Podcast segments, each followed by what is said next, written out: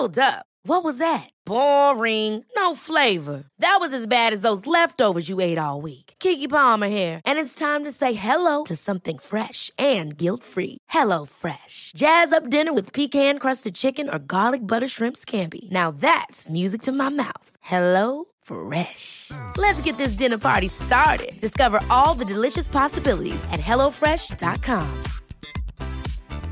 Quality sleep is essential. That's why the Sleep Number Smart Bed is designed for your ever evolving sleep needs. Need a bed that's firmer or softer on either side? Helps you sleep at a comfortable temperature? Sleep Number Smart Beds let you individualize your comfort so you sleep better together. JD Power ranks Sleep Number number 1 in customer satisfaction with mattresses purchased in-store. And now, save 50% on the Sleep Number limited edition Smart Bed for a limited time. For JD Power 2023 award information, visit jdpower.com/awards. Only at a Sleep Number store or sleepnumber.com.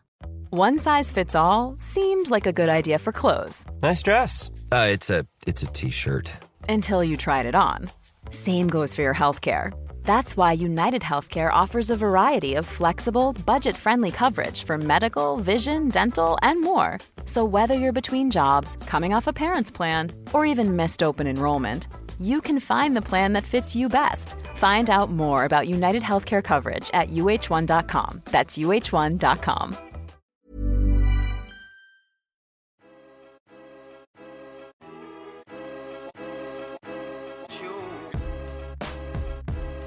Avec le Covid, il y a une vraie prise de conscience de la nécessité de la santé mentale. Je ne suis pas, parce que je suis schizophrène, plus dangereuse qu'une autre personne. Dès que je sortais effectivement de cette transe où je prenais du recul par rapport au miroir, je me regardais euh, avec des yeux euh, neufs, je réalisais et là c'était hyper dur. Depuis, je pense, une petite adolescente, c'est sûr qu'il y avait une vulnérabilité, un terrain. J'avais peur de faire souffrir tous les gens autour de moi et surtout je comprenais pas la maladie. En France, elle est très méconnue. Faut pas croire que quand on est dépressif, tout est absolument noir. On a des fous rires, on a des rires, il y a des moments de bien-être aussi qui durent pas très longtemps mais qui sont quand même présents. Et puis ça vous apprend à faire un peu plus attention à vous. Il s'appelle Christophe. Florence, Gilles, Pauline, Camille, Laure, toutes ces personnes que vous venez d'entendre ont traversé de douloureuses épreuves à cause de leur TOC, de leur dépression, leur schizophrénie ou encore leur bipolarité. Comme eux, 13 millions de Français sont touchés chaque année par un trouble psychique d'après les tout derniers chiffres officiels. Alors c'est vrai, on parle désormais un peu plus de santé mentale dans les médias, sur les réseaux sociaux ou encore à la télévision.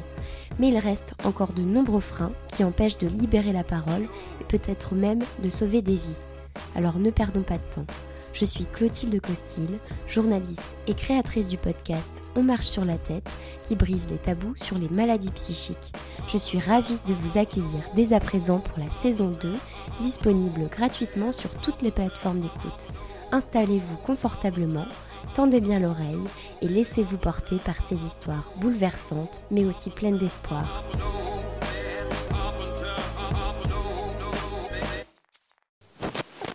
Au lycée, Gabriel était le pote qu'on aurait tous rêvé d'inviter en soirée. À 17 ans à peine, il devient rapidement, au début des années 2010, le roi des clubs liégeois en Belgique. Entré dans cet univers très sélect de la nuit, il pense tutoyer les sommets à une vitesse folle. La descente n'en sera pourtant que plus longue. Un peu de cannabis par-ci, un peu de coke par-là, le tout mélangé à de l'alcool, Gabriel perd pied mais ne le sait pas encore. Ces samedis soirs de conso deviennent progressivement des week-ends, voire des bouts de semaines entiers, la tête dans le cirage. Il lui faudra plusieurs années pour comprendre qu'il est entré dans le cercle très vicieux de l'addiction. Une manière pour lui de combler un vide affectif et familial bien plus important que ce qu'il pouvait imaginer.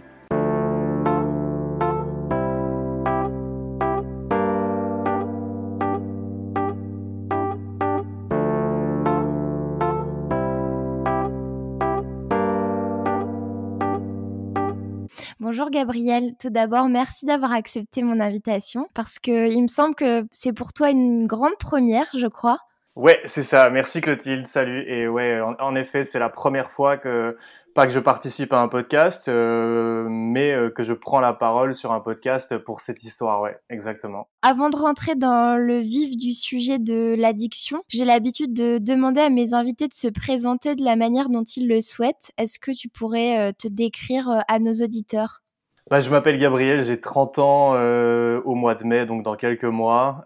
et là, il y, a, y a quelques semaines, fin 2022, euh, ça faisait euh, plus ou moins quatre ans que je suis sorti de, de l'addiction euh, à la cocaïne. C'était ma plus grosse addiction et c'est ce qui m'a causé le plus de problèmes. Et euh, après quatre années euh, bah, à, à, me reconstruire et à reconstruire une vie, des projets, de, de, un travail, une activité en tant que freelance. Enfin voilà, après avoir construit même les briques de ma vie, j'arrivais à une période où je sentais le besoin de raconter mon histoire, de raconter l'addiction, mais aussi bah, les causes, les racines, tu vois, les sources de ces addiction, tout simplement parce que j'avais, euh, à l'époque où je m'en suis sorti, j'ai eu besoin des témoignages que je trouvais sur Internet euh, et de lire euh, dans les 50e pages de Google, dans des blogs très cachés, des personnes qui témoignaient non seulement de ce qu'ils avaient pu vivre chez eux à la maison, etc., et aussi des addictions. Et donc, ce que je fais aujourd'hui, c'est que je prends la parole sur LinkedIn principalement pour expliquer mon histoire, expliquer l'addiction et aussi montrer que bah, c'est pas une fin en soi et qu'on peut très bien passer par une période. moi, je venais vraiment de, très très très très bas quoi. Euh, à la fin de, de mon addiction, euh, j'avais touché euh, le fond où il y avait en gros la vie ou la mort et comme si j'étais en train de me noyer dans le fond de la piscine, j'ai tapé du pied pour remonter vers la sortie pour respirer. Et aujourd'hui, je respire. Je suis sorti de l'eau et, je suis les deux pieds sur leur bord et, et euh, je touche plus un pied euh, dans, cette fameuse piscine. Aujourd'hui, je prends la parole sur les réseaux sociaux pour déstigmatiser les problèmes d'addiction et, pour faire avancer les mentalités et aussi pour permettre à des personnes de, s'accrocher peut-être à une phrase, une virgule ou, même euh, des fois un silence que je pourrais partager pour les aider à voilà à, prendre conscience et peut-être euh, les aider à avancer sur leur propre parcours. Quoi. Ah, c'est une très jolie présentation, merci beaucoup. En fait, y a une sorte de, de lanceur d'alerte, si on peut dire, aujourd'hui de, sur le, la thématique des addictions. Ouais, peut-être. Je sais pas si lanceur d'alerte est le mot exact, euh, mais en tout cas, parce qu'il n'y a pas de volonté de moralisation, tu vois. Euh, pour moi, le lanceur d'alerte, ça va être une personne qui va dénoncer quelque chose, qui va être en combat contre euh, un fait, euh, comme un journaliste va être un lanceur d'alerte, tout ce genre de choses. C'est présent en moi. Hein. Il y a des industries comme l'industrie euh, de l'alcool, l'industrie du tabac, l'industrie pharmaceutique sont des choses sur lesquelles j'ai une opinion et contre lesquelles je pourrais rentrer en, tu vois, en, en conflit, un peu à la Jérémy Ferrari qui fait des sketchs sur euh, l'industrie pharmaceutique. Pour moi, ça, c'est du lanceur d'alerte. Moi, je me considère pas encore comme ça. Euh, mais euh, c'est plutôt euh, messager, messager d'une histoire qui concerne bah, peut-être des milliards de personnes sur Terre, qui est bah, l'addiction et la relation avec les traumas, c'est-à-dire donc la source d'une addiction. Alors on a bien compris que justement tu étais devenu messager en utilisant ton histoire comme une sorte de levier pour parler à ton auditoire. Est-ce que tu pourrais nous raconter cette histoire? Comment ça a débuté? Dans quel milieu tu as grandi? Pour essayer de résumer le tableau, j'ai été élevé par ma mère et mon père était présent mais absent, euh, dans le sens où euh, j'ai un papa euh, qui est alcoolique, qui est toujours alcoolique à, l'heure d'aujourd'hui, et qui ne vivait pas à la maison parce que mes parents ont été séparés bah, juste avant ma naissance. Et donc du coup, j'avais d'un côté ce père que je voyais une fois ou deux par semaine, mais qui lui n'avait jamais réussi à s'accomplir en tant qu'homme et qui n'arrivait pas à prendre soin de lui euh, de par euh, son alcoolisme. Je comprendrai évidemment 25 ans plus tard euh, bah, pourquoi il en est là et ce que c'est sa vie, etc. Puisque je suis passé par là aussi, mais évidemment, les 25 premières années de ma vie, euh, j'ai en face de moi un père qui est en détresse. Euh, et puis le côté de la maman, euh, bah, pareil, euh, pendant 25 ans, j'ai pas compris euh, ce qui se passait. que j'ai réalisé ça seulement il y a plus ou moins 5 ans. Et en fait, bah, j'ai grandi avec une mère malade, une mère dysfonctionnelle, une femme qui a grandi dans une famille violente, avec un père manipulateur, qui avait une emprise, si tu veux, sur elle de, de par ses parents proches. Et donc, elle a grandi, voilà, d'une certaine manière, son cerveau cerveau c'est probablement pas développé comme il aurait dû l'être. Et, et, et, donc c'était une personne extrêmement angoissée, une personne extrêmement froide, des périodes de dépression extrêmes. Et elle a reproduit le schéma sur moi, si tu veux. Donc en gros, moi mmh. j'ai grandi aussi dans le mensonge, dans la manipulation, dans la confusion permanente. tout ce que je pouvais dire ou penser était contredit et je tournais en rond, si tu veux. Donc pendant 25 ans, euh, j'étais dans un état un petit peu de sidération, euh, de confusion, parce que moi j'avais la réalité que je voyais avec mes propres yeux, et puis euh, à la maison, j'ai un peu la sensation des fois d'avoir vécu comme dans une secte, si tu veux, c'est-à-dire avec des valeurs bien ancrées, avec des idées sur la vie très ancrées, et si j'en déviais, ben, on me rappelait à l'ordre par la violence verbale ou, ou, des fois la violence physique, si tu veux. Donc si je correspondais pas aux attentes euh, du foyer, euh, et ben ça se manifestait, euh, bah, donc comme je disais, soit la, la, violence verbale, soit la violence physique. Euh, violence physique, j'ai subi ça trois fois dans ma vie à des moments où, bah, si tu veux, elle sentait que je m'éloignais un petit peu de, du contrôle qu'elle avait sur moi. C'était, si tu veux, le dernier recours pour elle de me garder sous emprise, c'était la violence physique, quoi. Et donc là, ça pouvait être des coups de poing, des coups de pied, euh, euh, éclater tout ce qu'il y a dans une pièce pour vraiment faire en sorte que euh, je sois terrorisé et que euh, je redevienne le petit mouton, si tu veux, qui correspond à ses attentes et qu'elle peut garder autour d'elle. donc il y avait une grosse partie de vampirisation de mon énergie aussi. Si je rentrais avec le sourire de l'école, euh, tout était fait euh, dans les remarques, dans l'humiliation, etc., pour que rapidement euh, bah, le sourire disparaisse. Et si je rentrais et que je tirais la tête, on me reprochait de tirer la tête et il aurait fallu que j'aie le sourire, tu vois. Et c'est en mmh. permanence comme ça, tous les jours, toutes les semaines, chaque seconde, toujours dans cette ambivalence de chaud, froid, de tu sais jamais sur quel pied danser, t'as la tête qui tourne, etc. C'est le contexte, on va dire général.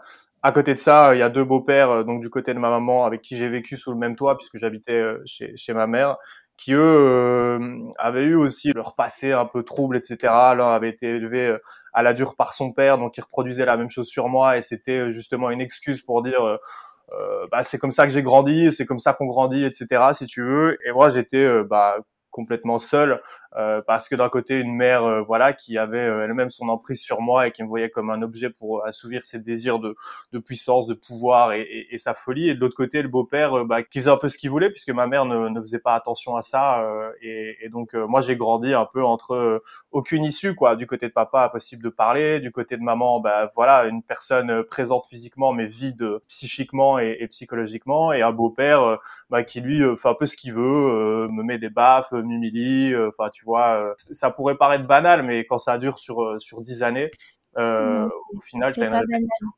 non. C'est le contexte beau-père numéro un, puis il y en a un deuxième. J'ai deux beaux-pères qui ça a duré plus ou moins une dizaine d'années. Et l'autre, lui, était plus, enfin toujours aussi violent, manipulateur, etc. Euh, mais lui plus dans, dans des délires à partir de l'alcool, etc.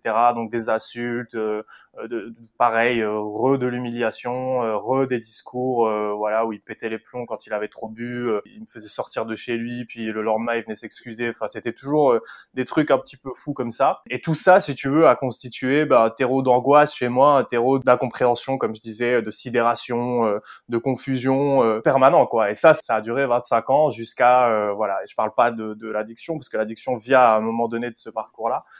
Bien sûr. Bah, en tout cas, déjà, merci de nous avoir euh, permis d'entrer un peu plus euh, dans ton passé et de comprendre un peu mieux ce contexte qui est vraiment, euh, on l'a bien compris, très douloureux. Et est-ce que déjà, tu avais conscience que ça n'était pas normal et que tu pouvais en référer à, une institution, à, à d'autres adultes? Non, j'ai mis très longtemps. Hein. J'ai vraiment eu le déclic à 25 ans que ce qui m'était arrivé n'était pas normal du tout. quoi. Je sentais bien au fond de moi que j'étais différent des autres, qu'il se passait des choses pas normales etc. Mais c'était plutôt logé dans mon euh, subconscient, tu vois. C'était la partie inconsciente de ma personnalité, de, qui j'étais, euh, qui sentait bien qu'il y avait un problème et que c'était pas normal, etc.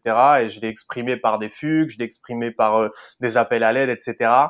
Euh, mais comme euh, en général ce genre de personnalité euh, toxique autour de l'emprise, etc., elle, elle, fonctionne en nid si tu veux. Donc c'est-à-dire que les amis qu'elles vont avoir ou les personnes, les relations qu'elles vont avoir avec les gens vont soit être des victimes aussi de leur emprise ou soit des personnes qui sont sur le même niveau de toxicité si tu veux psychologique. Mmh. Je me suis déjà échappé pour aller chez une amie de ma mère demander de l'aide eh ben on me ramenait gentiment à la maison, tu vois, ou bien j'allais mmh. chez une autre personne qui était incapable de faire quoi que ce soit parce qu'elle-même était déjà dans une détresse liée à sa propre vie, tu vois. Donc j'avais mmh. autour de moi que des personnes instables, soit parce qu'elles étaient toxiques ou soit parce qu'elles étaient elles-mêmes bah, bah, dans une fragilité liée à l'emprise qu'elle vivait avec soit mmh. bah, des parents qui m'entouraient ou soit de leur propre vie quoi. Donc j'avais que ce genre de personnes autour de moi si tu veux dans la famille et un réseau très très petit quoi parce que la moindre personne qui allait à l'encontre des discours ou des idées ou des pensées que qu'il y avait à la maison ne rentrait pas dans le cercle si tu veux. Et donc moi il n'y avait pas d'amis il y avait pas il y avait pas beaucoup de mains à, à tendre. Et j'ai rencontré des psys à l'école etc j'ai vu des médecins. J'ai aussi été sidéré si tu veux par les psychologues ou les psychiatres que j'ai vus je sais pas s'ils auraient pu faire quelque chose, mais euh, il n'y a jamais personne euh, qui m'a tendu la main ou jamais personne qui a eu euh, un discours intelligent face à moi, c'est-à-dire euh, qui aurait pu m'isoler, me dire écoute, voilà, on, on, a vu ou on a compris ou on sait, enfin tu vois. Mais c'était même plutôt l'inverse. les gens allaient à l'encontre de moi et dans le sens de mes parents. Mmh. Et donc c'est ce qui fait que j'ai jamais pu vraiment demander de l'aide. et puis même à un moment donné où j'ai abandonné, où je me suis dit bon bah de toute façon demander de l'aide ça sert plus à rien. Et donc voilà tu as subi finalement euh, cette situation pendant des années euh, de façon très solitaire. Comment t'imaginais ton avenir à ce moment-là? En fait, j'ai été dans le brouillard euh, jusqu'à 23, 24 ans. Je savais pas où j'allais, je savais pas ce que je ferais. Peut-être non, 22, 23 ans. donc moi, j'ai commencé la, drogue vers 18, 19. et puis tout s'est éclairci vers 22, 23, où là, j'ai commencé à avoir des rêves donc après le pic vraiment euh, de mon addiction, après le moment où j'ai vraiment euh, fait n'importe quoi et que je suis allé plus plus loin euh, que ce que je pouvais aller, j'ai commencé à avoir au fond de moi des rêves en, en, en, me disant ta vie sera différente, tu vois. Euh, et à ce moment-là, j'étais toujours en contact quand même avec euh, avec ma maman et euh, je commençais à avoir l'appel de l'avenir, l'appel du tu vois de la vie, de la construction, les idées de est-ce que je vais devenir père un jour, etc. Et c'est là-dessus, à ce moment-là, vers 23, 24, que ça est arrivé un peu comme une pulsion de vie et sur lequel je me suis beaucoup accroché évidemment pour m'en sortir après quoi. Mais mmh. pas les 20 premières années quoi. Donc on a bien compris qu'aujourd'hui tu n'as plus de contact avec ta famille. Ouais, c'est ça. En tout cas, la partie euh, du côté de ma maman, mon grand-père, ma grand-mère, etc., euh, qui euh, sont des personnes destructrices. Quoi. Il n'y a, a pas d'option. Il n'y a, a, même pas de, de, mmh. possibilité de dialogue ou quoi que ce soit. Être en contact avec ces personnes-là est un danger pour moi et même pour les autres personnes. par contre, mon père, je le vois de temps en temps, régulièrement. Ça dépend les périodes. Il y a encore un lien entre nous deux, même si c'est pas voilà, il a, il a jamais été vraiment un père pour moi parce que, comme j'expliquais, c'est pas de par euh, son incapacité déjà lui à, à, faire face à sa propre vie, bah, il avait rien à me transmettre, etc. Mais voilà, j'ai beaucoup réfléchi, pris du recul là-dessus et, et j'ai décidé euh, de, de, de, garder un lien avec lui, euh, mais qui est le lien qui est, voilà, il est comme il est, quoi. Bien sûr. Euh, justement, tu parlais de ton père euh, au début en nous disant qu'il avait euh, donc un comportement addict à l'alcool. Est-ce que tu penses que ça a pu avoir un lien avec toi, ton tes comportements addicts par la suite? Est-ce que tu peux faire un lien héréditaire alors, je ne sais pas si on peut faire un lien héréditaire. Euh, on, entend souvent en addictologie euh, qu'il y a un lien entre euh, le parent qui est addict ou bien et, l'enfant qui va le devenir ou qui le devient. Mais je ne sais pas encore si c'est quelque chose de génétique, c'est-à-dire qui se transmet par ça, ou si c'est par l'environnement que ça crée, tu vois. Euh, en tout cas, c'est certain que ça a sûrement joué un rôle d'aller une fois ou deux par semaine chez mon père et d'être dans les cafés tout le temps en permanence, et d'être dans le milieu des alcooliques, de sentir toute cette euh, énergie euh, négative, euh, triste, dépressive, etc. Ça a certainement joué un rôle à un moment donné euh, ou un autre. Par contre, il y a un truc qui est sûr et certain, c'est qu'il y a un schéma euh, répétitif, c'est que mon père et moi, en fait, on a grandi quasiment dans la même situation. C'est-à-dire que euh, il a, il avait une mère similaire à la mienne et un père absent et alcoolique. Donc, il y a vraiment des, des histoires de schémas répétitifs comme ça que j'ai reconstruit, enfin que j'ai repéré. Euh, et donc, les blessures, si tu veux, que mon père a eu de par son environnement familial et enfant, euh, sont quasiment les mêmes blessures que moi j'ai j'ai vécu euh, avec mon environnement, tu vois. Euh, donc euh, sur ce côté-là, il y a un truc évident. En tout cas, ce qui te différencie de lui, c'est qu'aujourd'hui, euh, bah, toi, tu as réussi à te sortir de ce, entre guillemets, ce vortex infernal et que tu souris à la vie et qu'aujourd'hui, tu vas nous, nous en parler un peu plus après. Mais, voilà, on est plutôt sur une ligne de conduite très positive et pleine d'espoir. Est-ce que tu pourrais nous parler de tes premiers comportements addictifs? Est-ce que tu t'en souviens? Ouais, je m'en souviens. Euh, Mon premier euh, premier comportement addictif, c'était euh, la masturbation à l'âge de 7 ans. Pendant une ouais une bonne quinzaine, euh, 15-16 ans, euh, j'avais un comportement addictif vis-à-vis de la masturbation. Après, bon évidemment le porno est arrivé euh, dans l'équation, mais au début c'était première primaire. C'est quelqu'un qui m'avait parlé de ça en cours de récré et puis euh, bah j'ai fait mes expérimentations et je me suis rendu compte que ça euh, si tu veux la, la, la sensation euh, de, de bien-être etc de l'orgasme me procurait un shot qui venait si tu veux un peu combler l'angoisse etc que je vivais. Et je me suis rendu compte que c'est là le premier vrai comportement addictif que j'ai eu dans ma vie. Et puis ça m'a bah, ça m'a suivi encore jusqu'il y a trois ans je pense. C'est quand j'ai arrêté la cocaïne je me suis rendu compte que bah le cet acte avait des conséquences négatives sur moi et que euh, je pouvais très bien arrêter ça aussi. Ok, et quand tu identifies un comportement addictif, est-ce que tu réunis ce qu'on appelle les 5 C, c'est-à-dire euh, la compulsion mmh euh, je, je, les, je les ai plus forcément en tête. Je crois qu'il y a plusieurs indicateurs, des trigger warnings un petit peu qui permettent de définir l'addiction. Ce qui était surtout marquant, c'est que à l'époque, j'avais, euh... non ouais, je les ai devant les yeux, hein. contrôle, consommation, compulsion, continue, conséquence. Euh, donc euh, ce qui était marquant, c'est que je pensais qu'à ça, quoi. Je voulais rentrer chez moi euh, pour me masturber. Euh, je pouvais, euh, il m'est arrivé de faire ça dans les toilettes de l'école, mais à 7, 8, 10 ans, tu vois, vraiment à un âge où tu prends pas du tout conscience de ce que tu fais. Et maintenant, avec le recul, je me rends compte que oui, c'était une addiction parce qu'il y avait cette incapacité de, de, contrôle, cette compulsion, si tu veux, de faire cet acte-là. Et c'est quelque chose que je compare aussi avec ma consommation de cocaïne par la suite. C'était vraiment le cet, cet, aspect du shot, tu vois, cet aspect de la sensation qui vient de bousculer le cerveau et une sensation de dopamine. Là où c'est sûr que c'était une addiction, c'était par rapport au porno par la suite. Euh, où là, il y avait pas, il y, a, pas de doute quoi. Le l'envie irrépressible d'ouvrir son PC dès que tu rentres du travail et d'avoir des, des, images pornographiques sous les yeux. Euh, et puis euh, euh, même à l'âge de 12, 13, 14 ans, ça pouvait aller jusqu'à 6 à 10 fois par jour, quitte à avoir bah, des inconvénients physiques, etc. Parce que forcément, ça peut engendrer des irritations, des frottements, etc. Et je pouvais continuer les jours d'après malgré malgré les douleurs, malgré toutes ces choses-là. Donc, je pense qu'on a bien tous les facteurs de la les fameuses conséquences, euh, le, dernier C dont on parlait. Ouais, continuer malgré les conséquences négatives. D'accord. Tu m'as parlé des jeux vidéo aussi. Est-ce que tu pourrais euh, développer euh, cet aspect? Bah là, c'est quelque chose d'un peu plus classique. Hein. Euh, ça, par contre, euh, dans la société aujourd'hui, bah, je pense qu'il y a énormément de gens qui, qui, sont addicts aux réseaux sociaux et qui peuvent passer des nuits entières sur les jeux vidéo sans savoir décrocher. Et la seule chose dont ils ont envie, c'est de revenir sur l'écran, tu vois. C'est quand j'ai reçu mon premier PC vers l'âge de 12 ans où j'ai découvert un MMORPG, donc c'est un jeu en ligne avec d'autres joueurs, etc., un truc en réseau. Et là, je pouvais passer euh, des 12, 13, 14, 15 heures, euh, si tu veux, à jouer sans m'arrêter jusqu'à 6, 7 heures du matin. Et puis aller me cacher dans ma chambre pour pas qu'on voit que j'ai passé toute la nuit sur l'ordi. Et puis première chose que je faisais après avoir dormi 5, 6 heures, c'était de retourner sur le PC, tu vois. Donc là aussi, on était sur un comportement addictif. Oui, la récurrence, euh, le fait de, de, combler quelque chose à tout prix, quoi, hein, une espèce de vide, ouais. Ouais, c'est mmh. ça dès tes premiers comportements addictifs, tu te rendais compte de l'aspect négatif de l'acte euh, en lui-même? À quel moment tu t'es rendu compte qu'il y avait, il y avait un problème? Tard. 3-4 ans après avoir pris ma première euh, ligne de cocaïne. Euh, parce que les premières fois j'ai plongé dedans, euh, il fallait que j'existe d'une certaine manière, il fallait que je comble les blessures, il fallait que j'apaise la douleur que je ressentais, cette angoisse dont je parlais tout à l'heure, euh, cette incompréhension du monde. Euh, enfin voilà, en fait, il se passe des trucs autour de toi et tu t'as, tu sais pas mettre des mots, tu sais pas les matérialiser, tu sais pas les exprimer parce que t'as pas les ressources autour de toi, etc.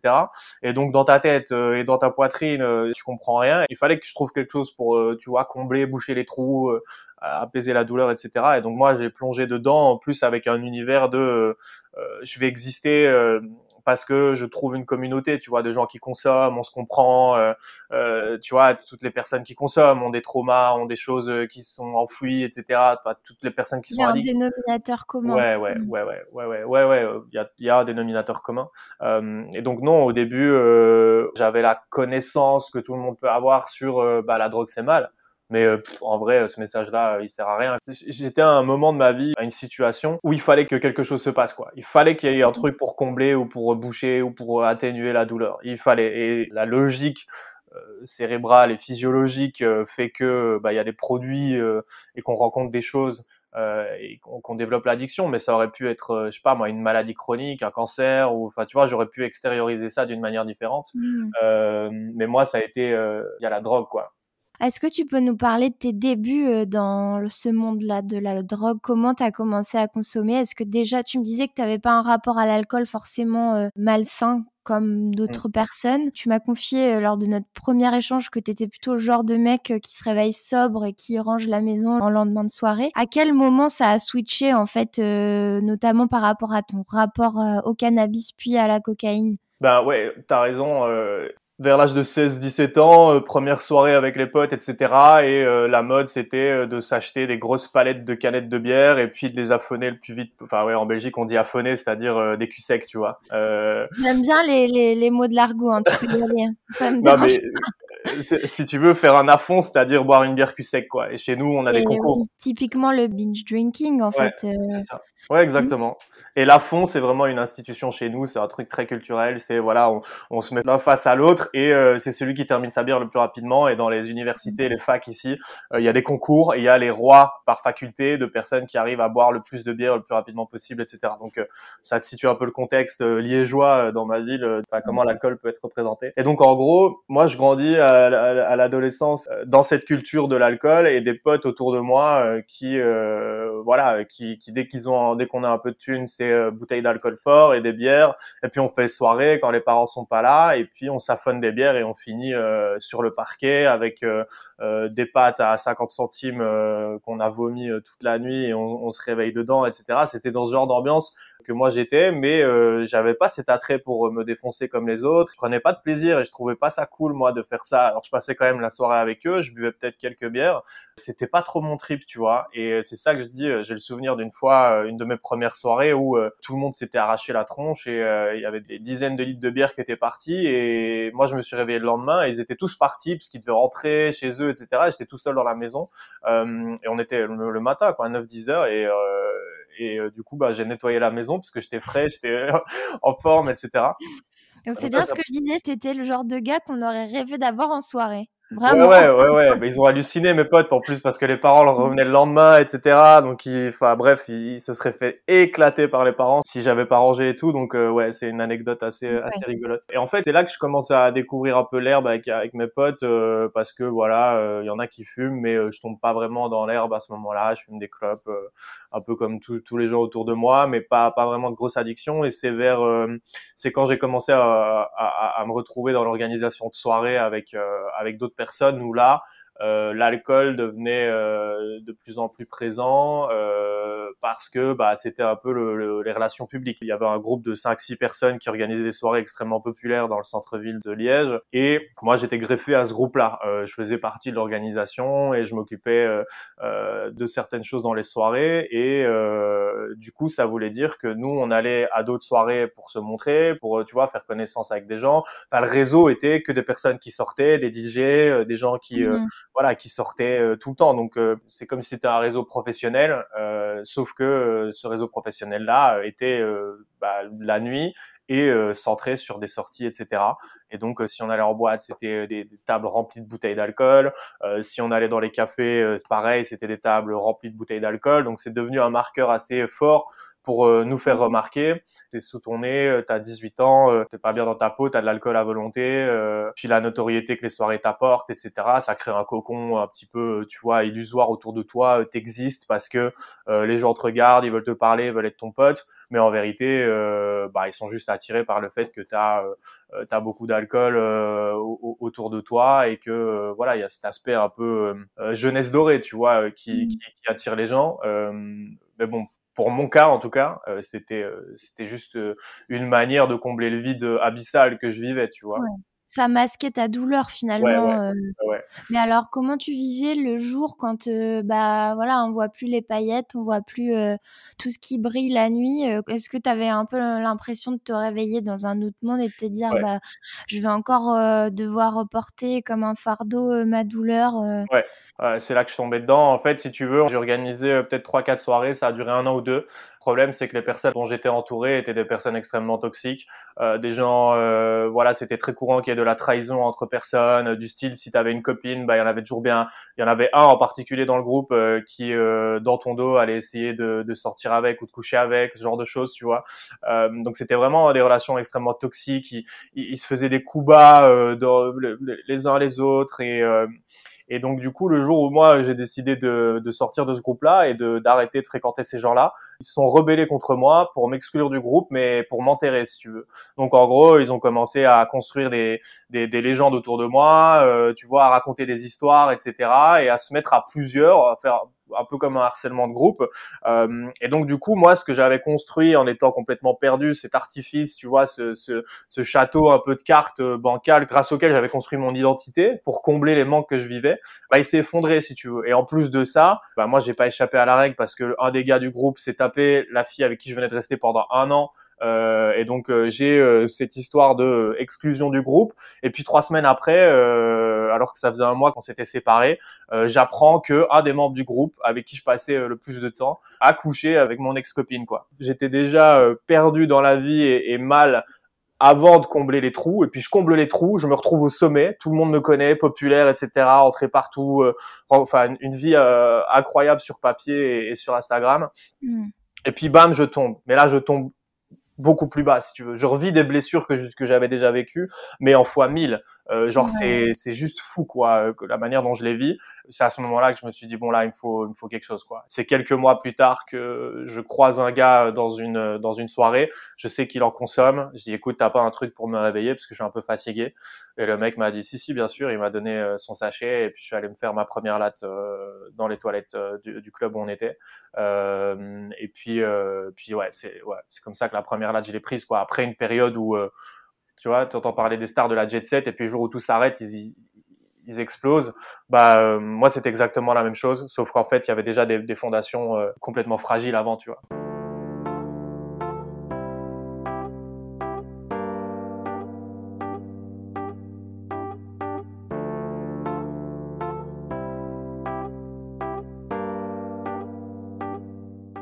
En fait, ce qui me frappe, c'est d'abord les montagnes russes, en fait, que tu vivais déjà depuis toujours, euh, finalement, euh, depuis tout petit, mais qui euh, se sont accélérées finalement dans ce monde d'apparence, de, paillettes, ce que, ce que tu décrivais très bien.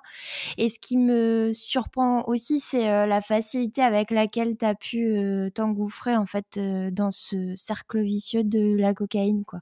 La facilité par laquelle tu as pu en trouver, voilà, à portée de main en fait. Ouais, bah, le monde de la nuit, euh, c'est pas euh, trahir un secret que de dire que dans, la, dans le monde de la nuit, tu vas trouver, euh, tu vas trouver ce que tu veux. Hein.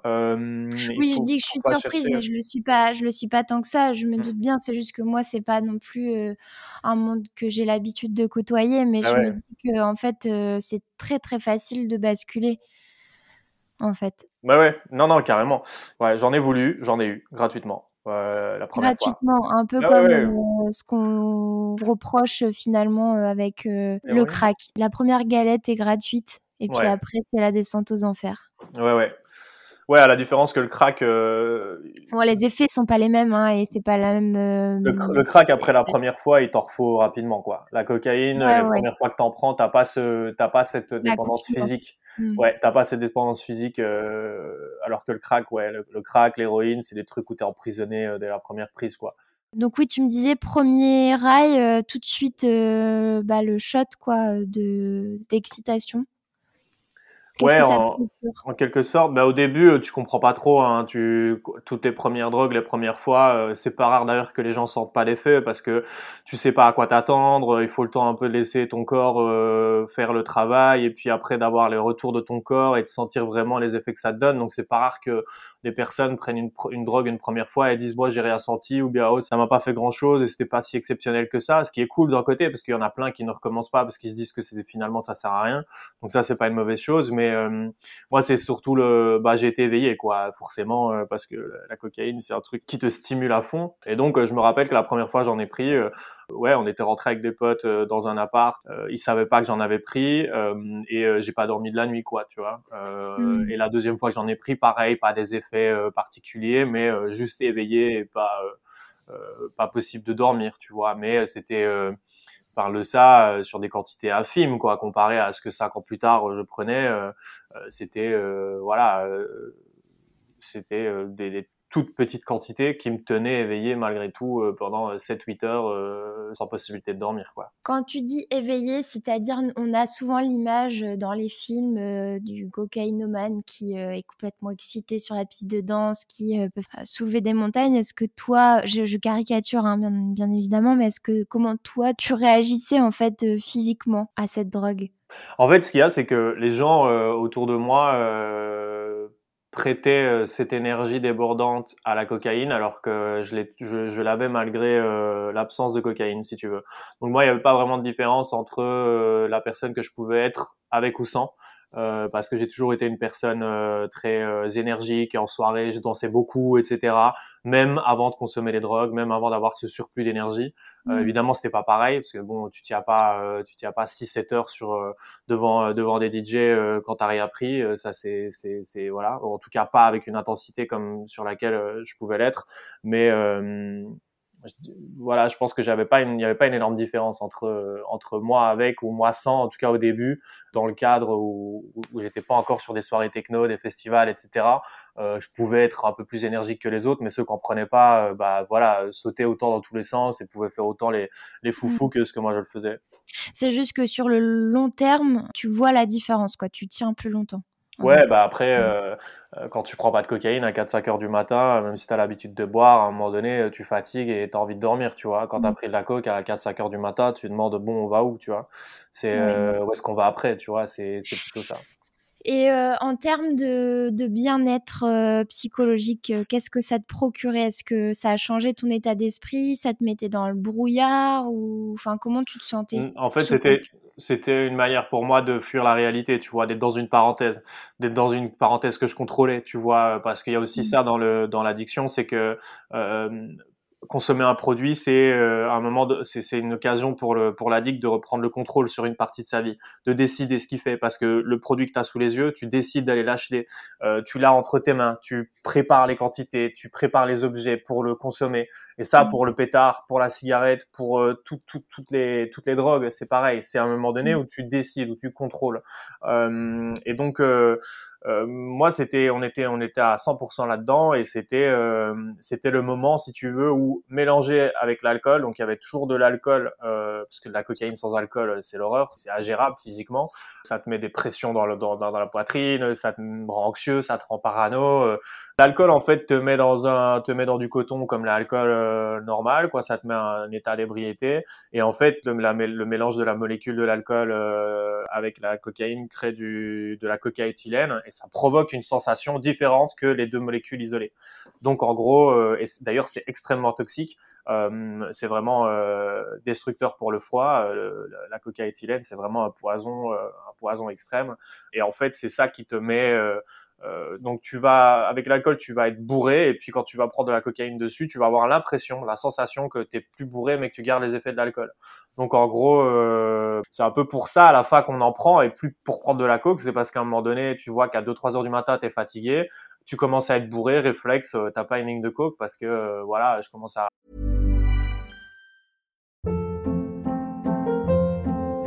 Hold up. What was that? Boring. No flavor. That was as bad as those leftovers you ate all week. Kiki Palmer here, and it's time to say hello to something fresh and guilt-free. Hello Fresh. Jazz up dinner with pecan-crusted chicken or garlic butter shrimp scampi. Now that's music to my mouth. Hello Fresh. Let's get this dinner party started. Discover all the delicious possibilities at hellofresh.com. Quality sleep is essential. That's why the Sleep Number Smart Bed is designed for your ever-evolving sleep needs. Need a bed that's firmer or softer on either side? Helps you sleep at a comfortable temperature? Sleep Number Smart Beds let you individualize your comfort so you sleep better together. JD Power ranks Sleep Number number 1 in customer satisfaction with mattresses purchased in-store. And now, save 50% on the Sleep Number limited edition Smart Bed for a limited time. For JD Power 2023 award information, visit jdpower.com/awards. Only at a Sleep Number store or sleepnumber.com. tituber, j'aimerais encore rester 2-3 heures. Et puis bon, euh, ça, ça peut être une manière de tomber dedans, tu vois, de se dire, bon, c'est le réflexe un petit peu, le boostant, tu vois, pour me relever euh, de, de, de quand je suis trop bourré. Et au début, c'était toujours ce que je faisais. Moi, je buvais et puis à un moment donné, une heure ou deux du matin, ah putain, compliqué de tenir l'alcool, il euh, n'y a pas quelqu'un qui a une latte euh, à me faire pour que je puisse un peu contrebalancer. Et au début, tu commences comme ça et t'as assez avec la latte qu'on te donne, tu vois, quand tu croises un pote ou quoi. Et puis à un moment donné, tu te dis, bon, bah maintenant, c'est bon, je suis un grand, je vais acheter ma coque moi-même. Puis c'est comme ça que les quantités augmentent, et, etc. Quoi. Mais il y a cet aspect contrebalancer les effets de l'alcool. Et puis, euh, quand je me rends compte de ce que c'est que le produit et de ce que ça me fait, c'est vraiment pour déconnecter de la réalité, quoi. Pour être dans un, décider d'être dans un monde euh, différent, pour m'évader de cette angoisse qui, qui m'a jamais quitté euh, jusqu'à il y a encore 4-5 euh, ans. Les effets, tu les as pendant combien d'heures? Les effets euh, rush rush, tu peux les avoir, ça dure 30-40 minutes grand maximum après une trace, ah après une ligne de cocaïne. Mais par contre, l'effet d'éveil, euh, bah genre, euh, ça peut durer 10-12 heures, tu vois. Donc c'est impossible de dormir en gros après. Et le lendemain, comment ça se passe? Tu te sens comment en fait? Bah, quand tu as 17-18 ans, le lendemain, si tu travailles, tu sais dormir 2 heures et aller bosser. Euh et tu voilà comme une gueule de bois euh, sauf que tu as encore euh, l'énergie euh, tu vois de la seconde vie je sais pas si on peut dire ça pour une drogue mais l'équivalent d'une molécule tu vois tu as un peu la seconde vie du produit qui te maintient éveillé et alerte comme si tu avais bu trop de café. Et donc les premières fois quand tu es jeune bah finalement bon c'est une gueule de bois comme une autre. Mais plus les années passent plus c'est difficile quoi.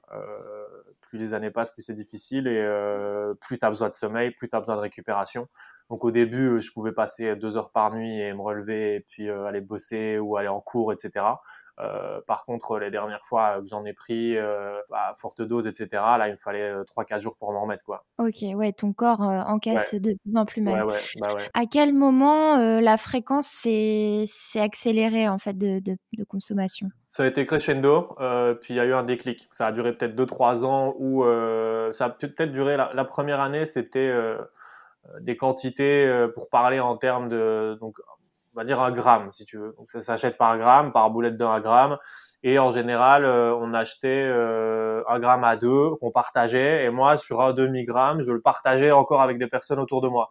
Donc c'était, tu vois, des, des, quantités assez assez petites, déjà très dangereuses, déjà très toxiques, mais c'était des petites quantités qui euh, faisaient des effets euh, suffisants pour euh, passer toute la soirée. Ça m'arrivait de rentrer chez moi où il m'en restait en poche, etc. Et puis vraiment, au fil du temps, ton corps, tu t'habitues, quoi. Puis bah, l'addiction ne te sort pas de tes emmerdes, donc tu accumules euh, des problèmes euh, bah, psychologiques, de dépression, de mal-être, etc., que tu additionnes à, à la situation dans laquelle tu étais déjà avant.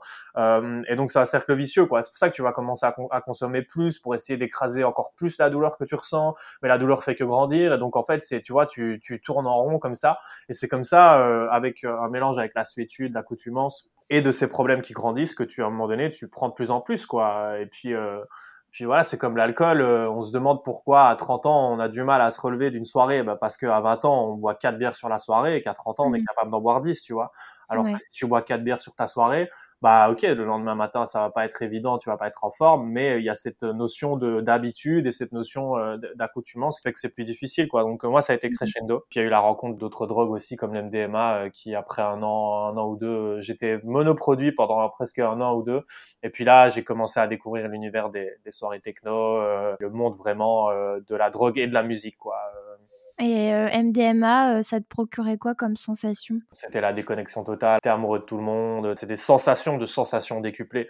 T'as l'impression que le monde est beau, le monde est rose, euh, t'as les idées qui fusent dans la tête, t'as l'impression de tout comprendre sur le monde, etc. Tu vois, d'être super ouvert d'esprit, t'as les mots qui sortent facilement, tu vois, une, une, une logorée, mais euh, comment une verbe, tu vois, un truc, euh, t'as facile à avoir le bon mot, tu vois, genre ce genre de choses. Et puis euh, euh mm. tout le monde se fait des clins d'œil, tout le monde se prend dans les bras, tu vois, c'est une espèce de fausse réalité euh, d'amour et de bienveillance, etc. qui s'en va dès que le produit ne fait plus effet. Hein. Donc euh, dès, que tu, dès que tu redescends, euh, ça, ça, ça, disparaît. Mais pendant que tu es dedans, mmh. tu es dans une parenthèse où euh, tout le monde est beau, tout le monde est gentil, tu as de l'énergie, tu le voilà, tu, tu peux danser des heures sans être fatigué parce que tu sens pas la douleur, etc. Comment tu maîtrises la descente? Tu la maîtrises pas parce que tu rentres chez toi et t'as pas le choix que de la prendre dans la figure. Mais il y en a qui vont prendre des médicaments, tu vois, comme des anxiolytiques, du Xanax, euh, du Valium, etc., pour être euh, voilà décontracté lors de la descente. Mais moi, je l'ai jamais fait parce que j'avais quand même déjà conscience que je me faisais pas du bien au corps euh, d'une certaine manière. Puis je voyais aussi l'état dans lequel mes potes qui faisaient ça étaient quoi, niveau concentration, niveau vivacité d'esprit, etc. J'avais compris que c'était vraiment pas le bon plan. Alors je me dis bon, ok, tu te fais du mal, tu prends de la drogue, tu prends de la coke, mais euh, mais vas-y, euh, te mets pas sur les médocs parce que sinon là tu vas tu vas aller trop loin quoi. En fait, je te disais que je me rendais pas compte tout à l'heure, mais j'ai quand même toujours été très précautionneux, tu vois. J'ai dit non à d'autres drogues qui m'ont été présentées, euh, j'ai vu des gens fumer du crack devant moi qui m'en ont proposé, j'ai dit non. Pendant des années, j'ai pas pris d'LSD alors que c'était facile pour moi d'en avoir, etc. Euh, je restais vraiment sur la cocaïne et l'MDMA parce que je savais que bah, les autres drogues, euh, voilà, je, ok, tu te drogues, tu prends de la coke, tu prends de la MDMA, tu bois de l'alcool, tu fumes des, des clopes, etc. Mais euh, limite-toi à ça, tu vois. C'était un peu ma conscience dans la destruction euh, de pas aller plus loin parce que euh, peut-être que j'avais inconsciemment conscience que rajouter quelque chose par-dessus ça était dangereux et était peut-être, euh, tu vois. Oui, peur de perdre complètement les pédales euh, si tu te posais pas des limites euh, maintenant, quoi. Ouais, et puis il y a un truc aussi à dire par rapport à la consommation, c'est que la cocaïne et l'MDMA, la MDMA, c'est que tu vas croiser plein de gens qui en consomment, mais tu le sais pas parce que ça se voit pas, parce que ça te marque pas aussi rapidement alors que d'autres drogues comme le LSD, qui sont des acides euh, extrêmement puissants, le crack ou l'héroïne, euh, bah, si t'en prends euh, de temps en temps, voire régulièrement, ça se marque, tu vois. Et donc, tu as mmh. vraiment cet effet miroir de j'ai pas envie de devenir ça. Alors que ce qui est, mmh. ce qui est très, très malsain avec euh, des drogues comme la cocaïne et la MDMA, c'est que tu vois pas tout de suite les dégâts, tu vois pas, tu sens pas tout de suite les dégâts, tu vois. Et c'est aussi une, une, des raisons pour lesquelles, enfin, c'est sournois, parce que tu dis, OK, la drogue c'est mal, la drogue c'est dangereux, mais t'en prends une fois et en fait, il se passe rien ah, t'es pas mort, t'as pas perdu un foie, t'as pas perdu tes dents, euh, enfin tu vois, t'as, il t'est rien arrivé. Et donc du coup dans l'inconscient des jeunes, surtout chez les jeunes, enfin peu importe qui commence euh, une drogue, qui tombe dedans, tu te dis mais en fait on me dit que c'est de la merde, que c'est dangereux, etc. Mais euh, en vrai il m'est rien arrivé, tu vois. c'est hyper insidieux, ouais. Ouais, alors que si tu fumes du crack ou que tu prends de l'héro ou que tu vas sur des produits comme ça, bah là, tu commences à avoir les conséquences physiques euh, rapidement, tu vois. Tu m'avais dit que tu avais côtoyé pas mal de personnes de milieux sociaux euh, différents. Enfin, comment tu pourrais décrire euh, le consommateur de cocaïne? Je crois que c'est assez varié finalement les profils. Ouais, il y en a pas. apparemment, dans les années années 80 peut-être 70, je sais pas exactement quand la cocaïne est arrivée en Europe, mais en tout cas dans les premières années, un peu jet set, etc., euh, showbiz, bah, c'était clairement euh, extrêmement cher. C'était pas accessible pour tout le monde, mais euh, en tout cas aujourd'hui, ça va des personnes bah, qui vivent en dessous du seuil de pauvreté jusqu'aux gens qui ont beaucoup d'argent, tu vois. J'ai pris de la coke avec des médecins, j'ai pris de la coke avec des avocats, avec des flics, avec des boulangers, avec des gens à la rue, avec des étudiants. Il n'y a, y a pas de profil type. Qu'est-ce qui les motive, ces gens-là? Est-ce que tu en discutes avec eux ou pas forcément? Non, mais le dénominateur commun, c'est le trauma, c'est des douleurs, c'est des blessures. Ouais. On n'a pas parlé de l'aspect financier. Comment tu t'en sortais, toi, euh, financièrement? Tout passait dans les sorties parce que bah évidemment comme je te disais euh, il y avait cette habitude de, de, mettre des bouteilles en boîte donc euh, euh, c'était des soirées où en alcool il y avait minimum 50 ou 100 euros par personne. Euh, tu vois, un groupe de 10, euh, bah, ça faisait des tables à 750 ou 1000 euros mmh. pour acheter des bouteilles en boîte. T'ajoutes à ça le demi ou le gramme de coke à 25 ou, 50 euros. Donc en gros, ce qui se passait, c'est que moi, je vivais encore chez ma mère et que j'ai commencé à travailler très tôt, vers l'âge de 16-17 ans, en apprentissage. J'avais des, des jobs, des jobs à côté, etc. Donc j'ai toujours gagné au minimum 1000 euros par mois à partir de mes 17-18 ans, tu vois. Donc mmh pas de loyer et 1000 euros par mois, euh, ça fait euh, quand même 1000 euros d'argent de poche tous les mois et donc euh, pas toujours autant, mais des fois un peu moins, un peu plus. Et donc voilà, c'est pas compliqué quoi. Je faisais au minimum trois soirées par mois et ça m'arrivait, bah voilà, le quatrième week-end de plus avoir d'argent.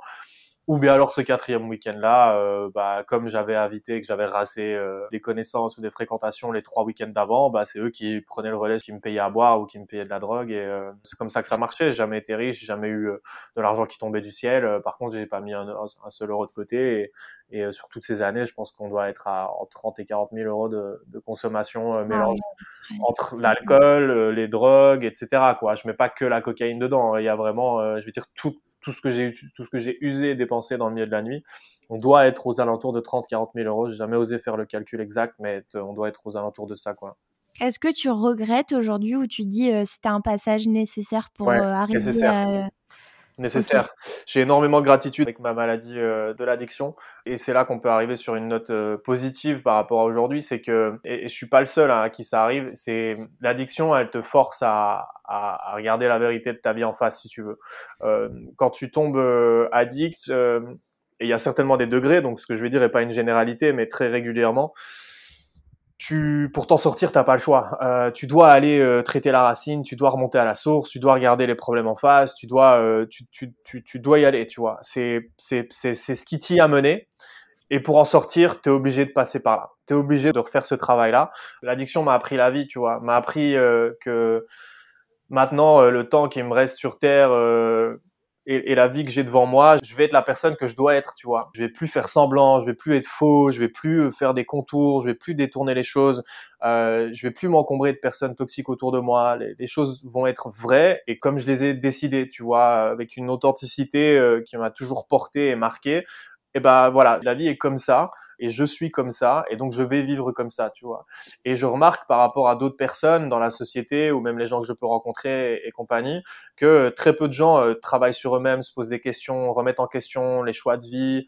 Euh, Là, je parle pas d'emprise, mais ça peut être l'influence de la famille, des parents, des amis, etc. Et très peu de gens vivent leur vie pour eux-mêmes, tu vois. Et beaucoup de gens vont vivre à travers le regard des autres euh, ou parce qu'il y a une voie euh, toute tracée ou parce qu'il y a un certain confort.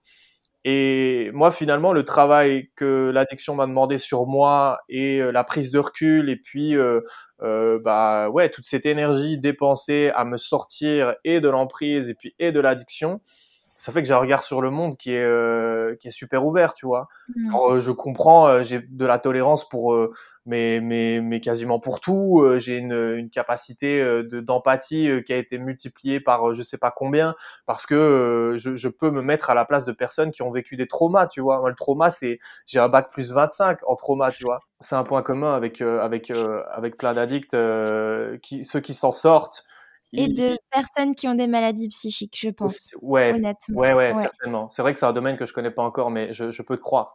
L'addiction étant un trouble psychique, moi, ce que tu viens de me décrire, euh, dans le sens où, euh, pour toi, euh, passer par la maladie psychique et j'aurais pas besoin de te poser la question signature du podcast, à savoir qu'est-ce que la maladie t'a appris en bien, puisque tu viens de me le dire très très bien. Mais je pense que vraiment, euh, pour euh, la plupart des personnes qui sont passées par un moment euh, de down extrême lié à leur maladie psychique, ça a été finalement un tremplin pour, pour c'est très psychologie de comptoir ce que je veux dire, mais pour bah, voir la vie autrement et, et penser à, à eux-mêmes avant de penser au regard des autres et à ce que les autres vont penser et avoir vraiment la vie différemment et de manière beaucoup plus sereine et bienveillante et avec de la gratitude. Et tu l'as très bien résumé, donc euh, je t'en remercie. D'ailleurs, euh, je pense qu'il y a une ressource intéressante. J'ai pas encore lu le livre, mais il y a un bouquin euh, qui s'appelle Dying to Be Me, qui est écrit par une femme. Je retiens juste le nom de mais c'est Mourjani et je crois que ça doit être Nadia ou Nadija ou quelque chose comme ça, Mourjani. Et le bouquin s'appelle Dying to Be Me. Et en fait, c'est l'histoire d'une femme qui est condamnée euh, bah, par une maladie, euh, qui est condamnée à mort, donc euh, par par la maladie, qui est qui, qui, qui, ne, qui ne pourra pas s'en sortir. Et donc, dying to be me, c'est mourir pour devenir moi. Et en gros, euh, elle s'est rendue compte sur son lit de mort, euh, condamnée par la maladie, qu'en fait, euh, euh, elle était passée à côté de sa vie et qu'elle jouait un rôle qui n'était pas le sien, quoi, et qu'elle qu'elle vivait mmh. pas en authenticité, qu'elle n'était pas connectée avec qui elle était elle-même. Et le fait de d'avoir été autant déconnectée de sa réalité, de son propre soi, l'avait amenée vers la maladie. Et elle s'en sort, quoi. Euh, condamnée euh, par les médecins, etc. Elle ah oui, elle s'en sort. D'accord. Ouais, c'est pas le seul exemple, mais il y a plusieurs bouquins qui ont été écrits là sur sur ce sujet-là. Euh, du fait euh, que la maladie euh, t'amène à, à devenir authentique et à aller vraiment, enfin, à prendre la vie au sérieux, au sérieux, pas dans, genre c'est pas pour juger les autres, mais de la prendre au sérieux, la prendre pour ce qu'elle est, quoi. C'est-à-dire se développer soi, devenir soi.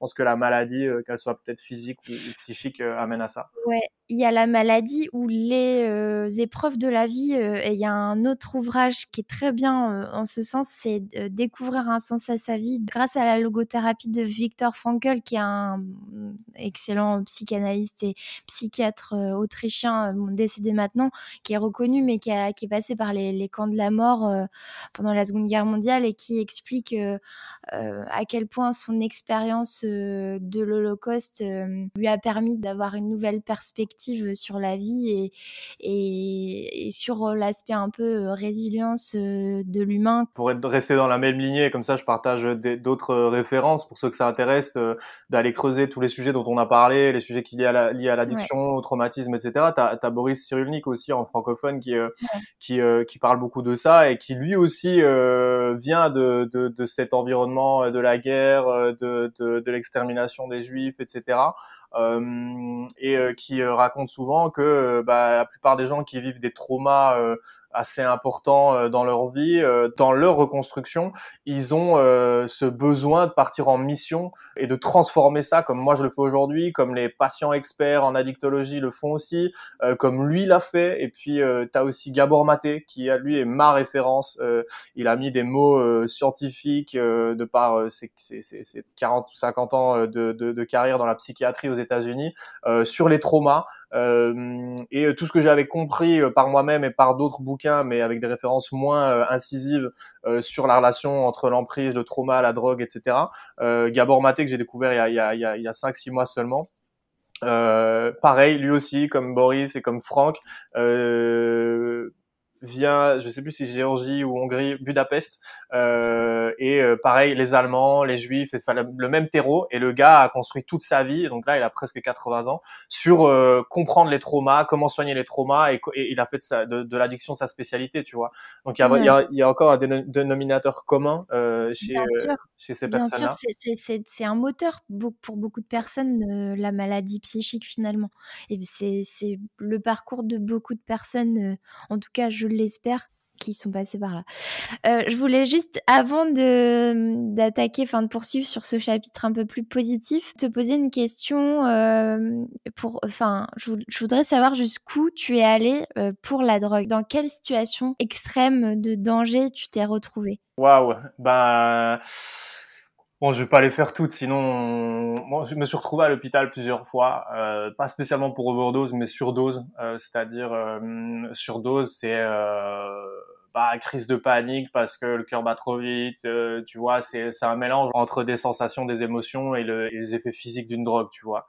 Euh, puis il y a plusieurs fois où euh, bah, j'ai consommé les drogues à mon insu, c'est-à-dire euh, on m'avait pas euh, dit, soit intentionnellement ou soit bah, non intentionnellement, qui avait telle ou telle drogue dans tel ou tel joint, par exemple. Ça m'est arrivé de, de, fumer sur de, de, des joints d'herbe dans lesquels il y avait, par exemple, une molécule de THC synthétique qui est euh, extrêmement puissante et qui moi avec ma sensibilité vis-à-vis du THC me faisait euh, complètement euh, partir en vrille avec vision floue, paralysie du corps, etc., tachycardie, les jambes mmh. paralysées, etc. Ça, ça m'est arrivé plusieurs fois. Euh, ça, ce sont des conséquences, si tu veux, d'un état d'être tout le temps dans le milieu de la nuit, d'être tout le temps dans cette espèce de vulnérabilité. Bah, tu peux devenir la proie finalement de personnes malveillantes. Mmh. Euh, et donc, voilà, je, je crois que j'ai déjà aussi euh, consommer du GHB sans le savoir, sans jamais perdre connaissance. Mais avec le recul, maintenant, il y a des soirées où j'avais des effets de choses que je ne connaissais pas. Et euh, comme je consommais tout le temps la même chose, à un moment donné, je commençais à connaître parfaitement les, les, drogues que je consommais, euh, ou en tout cas les effets qu'il y avait sur mon corps, tu vois. Et donc s'il y avait un effet différent, je le remarquais assez rapidement. Donc ça, ça m'est déjà arrivé. C'est extrêmement dangereux parce que quand tu sais pas ce qui t'arrive et que tu comprends pas, euh, ça peut faire extrêmement peur. Et puis en plus de ça, c'est très dangereux pour la santé parce que euh, mélanger des drogues, ça multiplie les facteurs de risque d'avoir des problèmes. Déjà, prendre de la cocaïne, on n'a pas beaucoup parlé de. Je suis pas un expert, mais tout ce que j'ai retenu, c'est une ligne de coke augmente fois 24 le risque de faire un infarctus ou bien d'avoir un problème cardiaque. right d'ecstasy, MDMA, tu peux mourir après une seule prise. Il y a des personnes qui ont des sensibilités et qui vont avoir justement le, la petite sensibilité qui fait que le moindre contact avec l'MDMA va déclencher si une espèce de fièvre. Ton corps va rentrer en, mode sécurité et tu vas monter jusque 41, 42 jusqu'à ce que le cœur s'arrête, tu vois. Et ça, ça peut arriver après la première prise. Donc c'est extrêmement dangereux, moi, de m'être amené euh, en situation de vulnérabilité parce que quand tu es sous l'effet de la drogue ou sous l'effet de l'alcool, tu fais pas attention, tu vois, et puis tu as tendance un peu à faire confiance à tout le monde. Et puis bon, il suffit que tu te retrouves dans une ville que tu connais pas, des gens que tu connais pas, ou même dans un quartier, dans un bar que tu connais pas, et des gens qui se disent ah, celui-là, on va se payer sa tronche. Bah voilà, moi ça m'est arrivé plusieurs fois, euh, même en appartement. Enfin voilà, enfin, c'est un message que je, veux faire passer parce que moi ça m'est arrivé. Comme j'étais une personne assez vulnérable de par le, passé que j'avais et, euh, le fait d'avoir été une ancienne victime d'emprise et compagnie, euh, bah, je pense que ça devait se lire sur euh, des personnes de type euh, avec des profils un peu plus prédateurs. et donc, grâce au ciel, il m'est jamais vraiment arrivé de choses conséquentes. mais le dernier truc en date, et ça, ça me fait du bien de pouvoir le dire publiquement en n'ayant pas trop loin dans les détails. C'est l'élément qui a été déclencheur, si tu veux, par rapport à mon arrêt. Dans les jours qui ont suivi, je me suis dit, mec, non, là, ça va trop loin. ta vie, c'est pas ça. Tu vaux mieux que ça. Tu vaux mieux que les gens que tu fréquentes. Euh, je me suis retrouvé dans un appartement. Euh, donc après, euh, on, est en 2018, 2019, l'année de mon arrêt, 2019 je pense, vers février, mars comme ça. Et euh, on est sur des week-ends. Euh, dans les soirées, on parlait tout à l'heure des afters. L'after, c'est à 4-5 heures du matin, on va dans un appart ou bien on va dans une autre soirée et tu vois, on fait after. Moi, mes afters duraient 3 jours. Donc, euh, je restais 3 jours sans dormir. donc, en gros, pendant la soirée, tu, tu, prends, tu prends de la coke dans la soirée, dans les bars, etc. ou dans la boîte de nuit. Puis en rentrant, s'il y en a plus, t'en recommandes. Et donc, tu vas jusque 13-14 heures. À 13-14 heures, ben, il y a quelqu'un qui ramène des bouteilles d'alcool pour faire l'apéro. Et puis, tu vois, tu, et tu, voilà des fois, tu fais une sieste de 2-3 heures. En tout cas, euh, au début, euh, voilà, ça arrivait souvent, euh, et même des fois d'enchaîner, de changer de ville. Tu vois, c'est le vendredi, tu es chez toi, dans des bars, etc. Et puis tu fais after chez quelqu'un jusqu'à 8-9 heures. Et puis il y en a qui dit ah ben on vient d'une autre soirée, on a fait after aussi. on va on va à Bruxelles parce que l'après-midi il y a une soirée, il y a un truc dans un parc. Et puis le soir on va dans cette boîte-là, on a les entrées, vous venez avec. Et donc en fait, bah tu t'enchaînes quoi. tu rentres, tu t'enchaînes, t'es dans une espèce de rotor comme ça, une machine à laver où ça s'arrête jamais. Et c'est au bout d'une soirée comme ça, donc euh, genre du style euh, jeudi euh, je sors, on fait after euh, chez moi, le vendredi on ressort, et puis je me retrouve dans, un appart d'une personne euh, que je connaissais vaguement, on se, fréquentait depuis quelques années, notamment de l'époque des soirées électro que je faisais euh, quand j'avais 17-18 ans, donc on voyait très bien qui on était sans être vraiment amis, et, en fait de fil en aiguille comme ça, je me retrouve chez cette personne-là, donc après plus ou moins trois jours sans dormir, et dans, les, dans le contexte que j'expliquais, au bout du troisième jour, voilà, on passe plusieurs heures à discuter sur le canapé, de, chez cette personne-là. Et puis, euh, à un moment donné, vers euh, je sais pas une heure ou deux du matin, il y a euh, trois personnes euh, qui débarquent, des potes à la personne chez qui ils étaient. Et puis là, cinq minutes plus tard, donc j'ai toujours l'image en tête, je suis en train de fumer ma clope.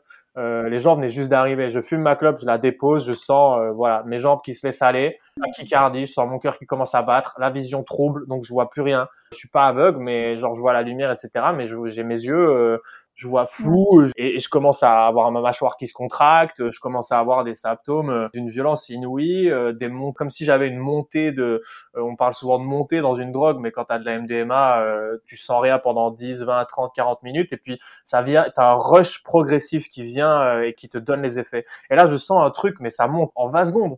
Genre, je pose à peine ma clope. Genre, j'avais jamais eu ça de ma vie à cette puissance-là, avec aucune drogue. On avait consommé que de l'alcool et de la cocaïne ce week-end-là, rien d'autre. Il n'y a même pas de doute ou de peut-être non euh, parce que j'aurais oublié, etc. Non, j'étais pas dans des états euh, pour ne pas me souvenir des choses. Donc il y a une molécule que j'ai pas demandé qui arrive dans mon sang. Je me retrouve euh, bah, paralysé. Premier réflexe, c'est de me coucher dans le divan qui était à 3 mètres de moi et puis de me poser la question, de me dire mais putain qu'est-ce qui va m'arriver euh, Pourquoi est-ce que ça c'est en train de m'arriver Qu'est-ce que j'ai fait? Enfin tu vois c'est euh, le, sentiment de détresse et de peur quoi total parce que je me dis putain euh, merde il y a trois personnes qui viennent d'arriver. Là tu comprends que tu es dans une situation de soumission. Que tu maîtrises pas. Mmh. Bah, c'est c'est la, la, la soumission comme on dit soumission chimique tu vois en tout cas c'est moi je suis dans cet état là voilà. Mmh. Est-ce que c'est fait exprès pas exprès? À ce moment-là tu te poses pas de questions tu te dis putain là, s'ils veulent, ils font ce qu'ils veulent. Genre, euh, ils font ce qu'ils veulent. J'ai aucune capacité de me défendre, aucune capacité d'avoir de Ouais. l'énergie.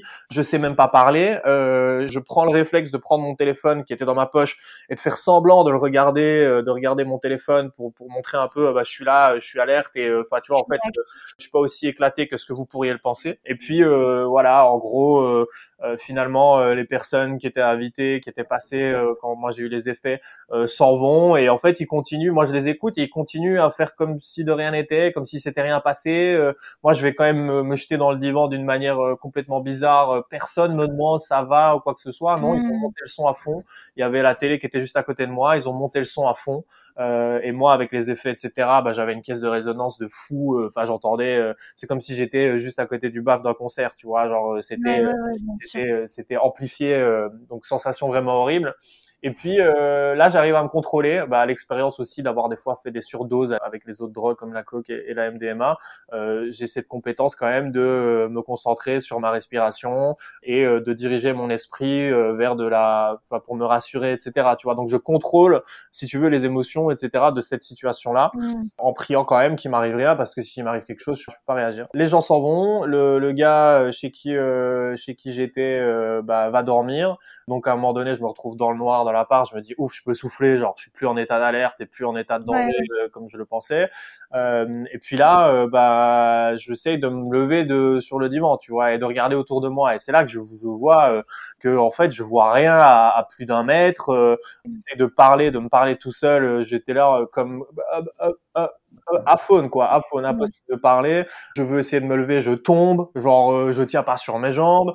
Bon, ok, ça fait trois jours que je bois et que je prends de la coke, mais ça c'est jamais les effets, même d'une surdose ou d'une overdose de cocaïne. C'est, c'est, c'est, c'est- ça n'a C'est autre chose.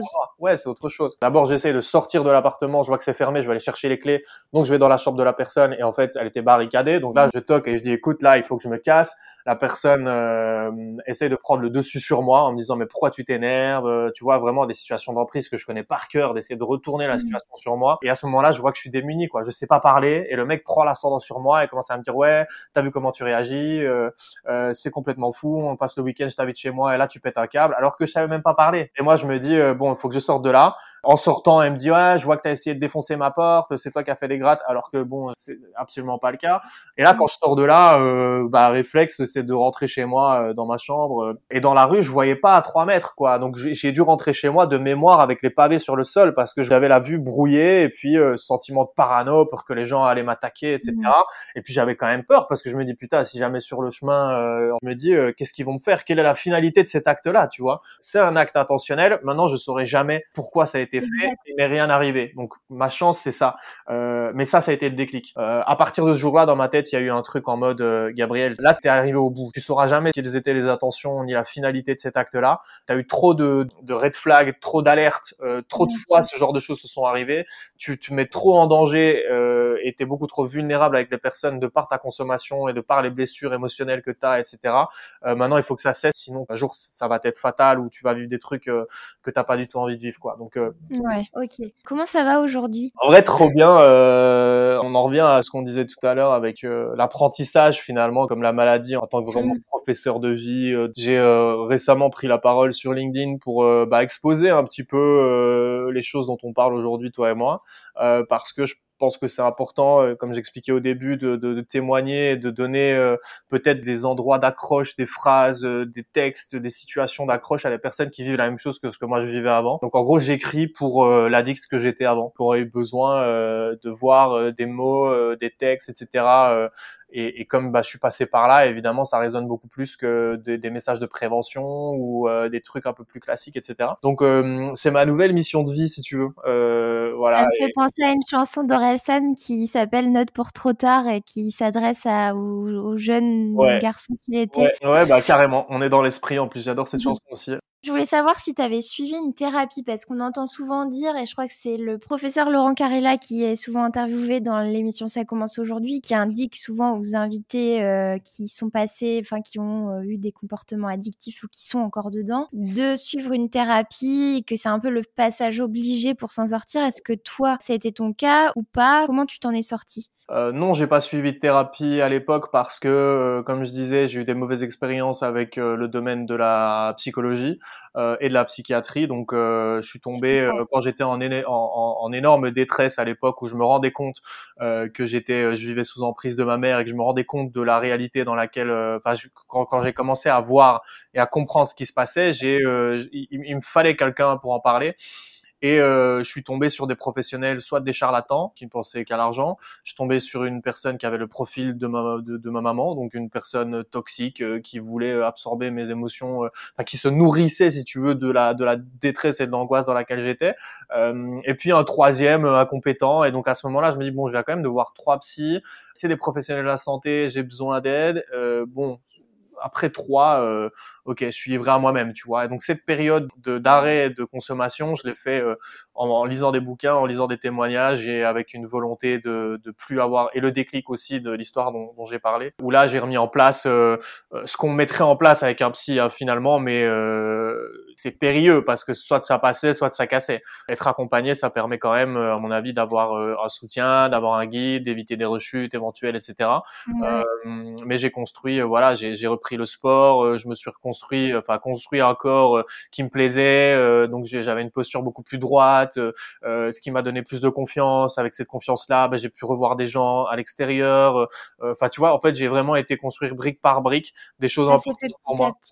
Ouais, c'est ça. Et comme mon activité de freelance aujourd'hui, l'écriture, en fait, je me suis mis à fond sur des trucs qui me qui me faisaient euh, qui me faisaient plaisir et qui me faisaient du bien, tu vois. Et, euh, et j'ai construit ma vie là-dessus. Aujourd'hui, je suis dans, dans le copywriting mon métier c'est 50-60% d'écriture, j'ai envie d'écrire des bouquins. Enfin, tu vois, les trucs dont je me suis servi euh, pour euh, pour m'en sortir sont des outils, euh, donc comme je disais, l'écriture, le sport, m'éduquer beaucoup aussi pour comprendre et l'emprise et la drogue. Donc ça, c'est une partie extrêmement importante pour surmonter ce genre d'épreuve, c'est de comprendre pourquoi, comment, d'où ça vient, quelles sont les finalités. Euh, L'éducation euh, sur une problématique comme l'addiction et comme sur l'emprise sont extrêmement importantes. Euh, Donc en fait, j'ai fait le travail qu'un psy m'aurait fait faire tout seul, euh, peut-être pas aussi structuré, peut-être pas aussi bien. Par contre, euh, je pense que c'est essentiel, et là aujourd'hui j'en ressens le besoin, euh, de me faire accompagner et de se faire accompagner euh, pour évacuer les dernières choses sur lesquelles j'ai pas réussi à travailler tout seul, c'est-à-dire des vieux traumatismes.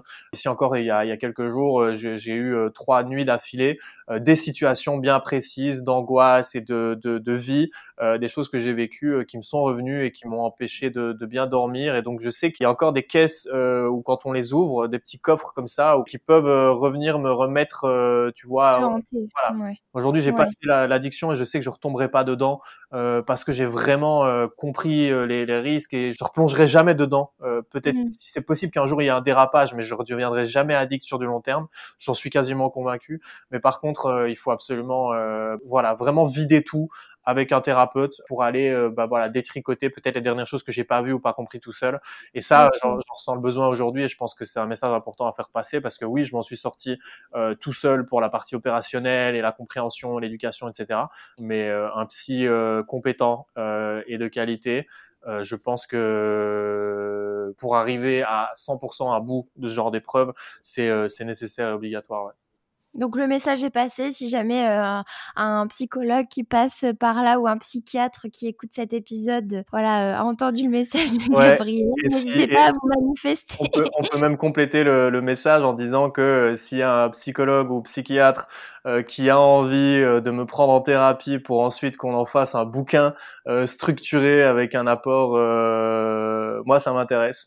c'est un truc que Baptiste Mullier, qui est aujourd'hui patient expert en, en, en alcoolologie, a écrit un bouquin avec Judith Lossman. D'avoir trop trinqué, ma vie s'est arrêtée. Lui, il raconte son, son parcours dans l'alcool et comment il s'en est sorti, etc. Et ça me fait penser à ça parce que lui, il a fait un, un bouquin en littérothérapie. Euh, donc en gros, c'est une, une, personne avec qui euh, il a discuté et ils ont refait un peu tout le chemin, ils ont mis en évidence les éléments de son parcours et, ils ont écrit le bouquin à deux.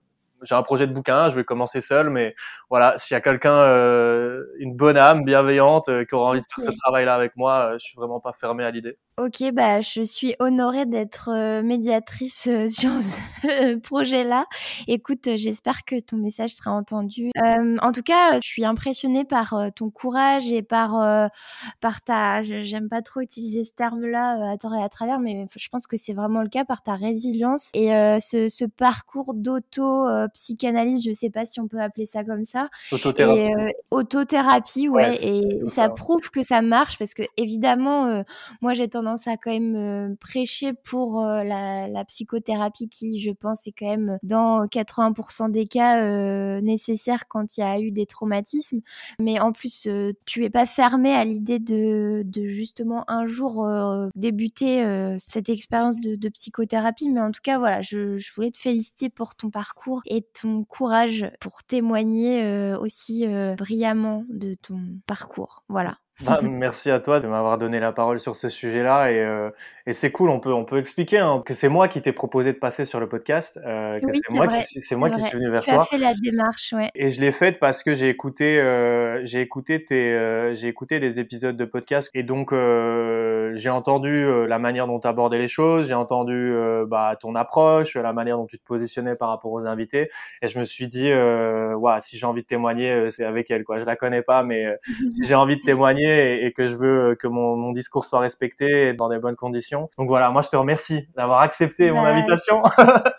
parce je suis vraiment honorée d'entendre tout ça parce que c'est vrai que c'est un espace, j'essaye de faire en sorte que ce soit un espace bienveillant et, et sans jugement et avec beaucoup de respect. Et euh, les personnes que j'ai reçues ici, euh, on est tous différents euh, de par nos expériences, mais encore une fois, on a un trait commun, c'est de, bah, de vouloir transmettre la bienveillance et la tolérance vis-à-vis de, de, tous les troubles psychiques qui peuvent exister. Et moi, c'est un peu la mission que je me suis donnée aujourd'hui. Tu as, confirmé euh, la raison pour laquelle tu es venue vers toi.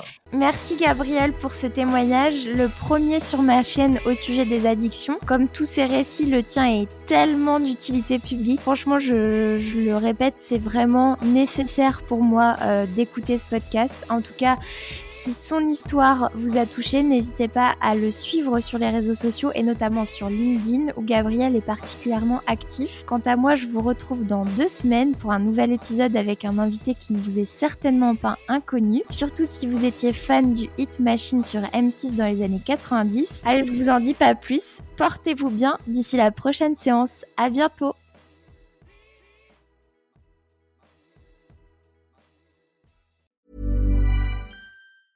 Ever catch yourself eating the same flavorless dinner three days in a row? Dreaming of something better? Well, HelloFresh is your guilt-free dream come true, baby. It's me, Kiki Palmer. Let's wake up those taste buds with hot, juicy pecan-crusted chicken or garlic butter shrimp scampi. Mm. Hello Fresh. Stop dreaming of all the delicious possibilities and dig in at HelloFresh.com. Let's get this dinner party started.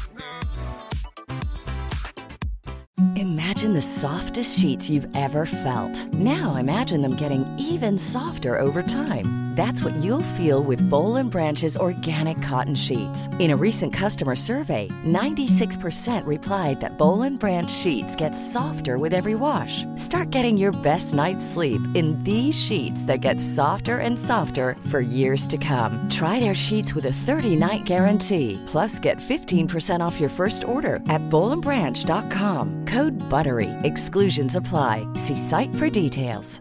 Even when we're on a budget, we still deserve nice things. Quince is a place to scoop up stunning high-end goods for 50 to 80% less than similar brands. They have buttery soft cashmere sweaters starting at $50, luxurious Italian leather bags, and so much more. Plus, Quince only works with factories that use safe, ethical, and responsible manufacturing. Get the high-end goods you'll love without the high price tag with Quince. Go to quince.com/style for free shipping and 365 day returns.